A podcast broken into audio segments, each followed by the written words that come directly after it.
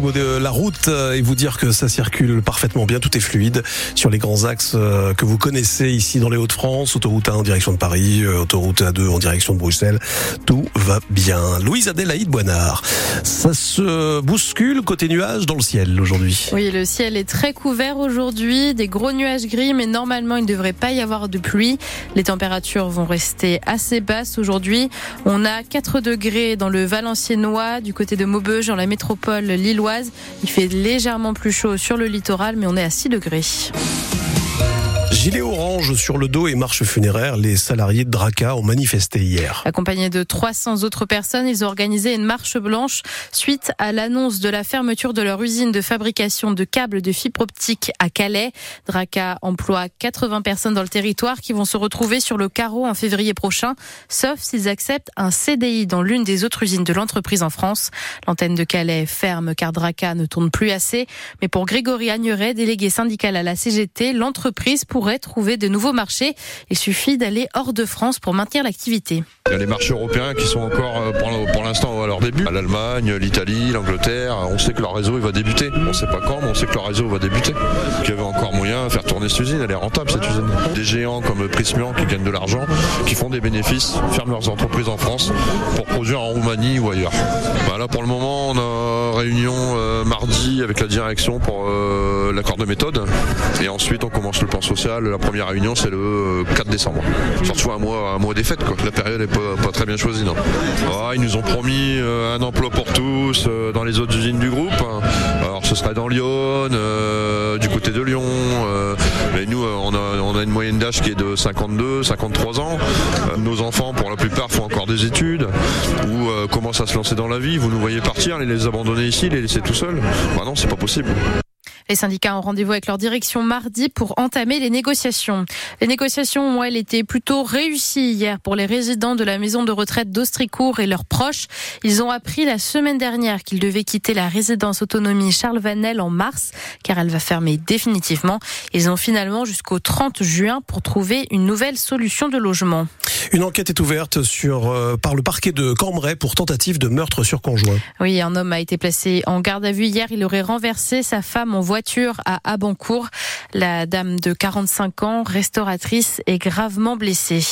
À Essart, dans le Béthunois, un homme de 26 ans a été emmené dans un état très très grave à l'hôpital de Beuvry. Cette nuit, sa voiture est tombée à l'eau et il est resté coincé dedans.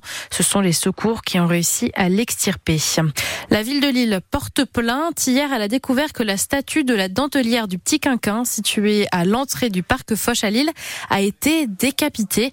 Les équipes de la ville s'activent pour restaurer cette statue qui était une réplique de l'original. 13 personnes, dont 7 fichés S pour appartenance à un groupuscule d'extrême droite, ont été interpellées à Paris alors qu'ils étaient pris en flagrant délit en train de taguer des croix gammées sur le sol. Ils ont été mis en examen pour provocation publique à la haine, à la violence et discrimination raciale.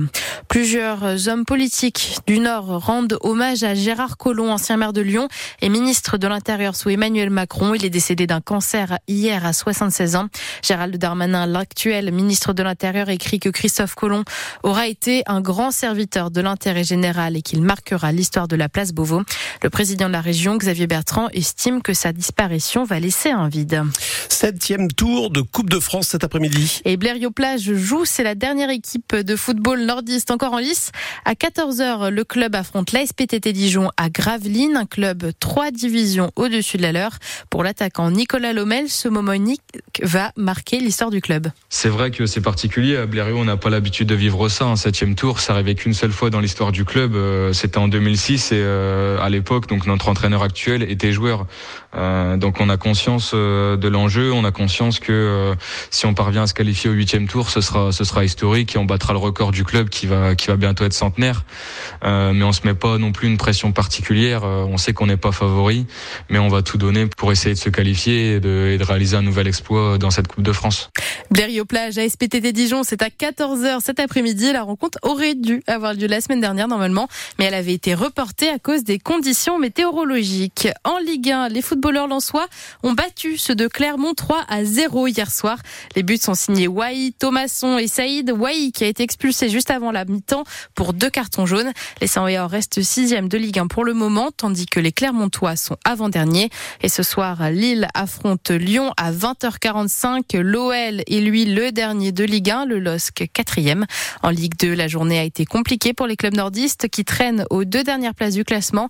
Dunkerque a perdu 2 à 0 face à Laval. Valenciennes fait match nul 0 partout contre Quevilly. Enfin en basket, le Portel a battu Dijon 81 à 75 en Betclic Elite. Gravelines a perdu 97 à 78 contre Paris. Défaite également des féminines de Saint-Amand 53 à 82 face au Basketland. Cet après-midi, les basketteuses de Villeneuve d'Ascq affrontent Lasvel. Le match est à 15h15 et les nordistes sont premières de la Ligue féminine.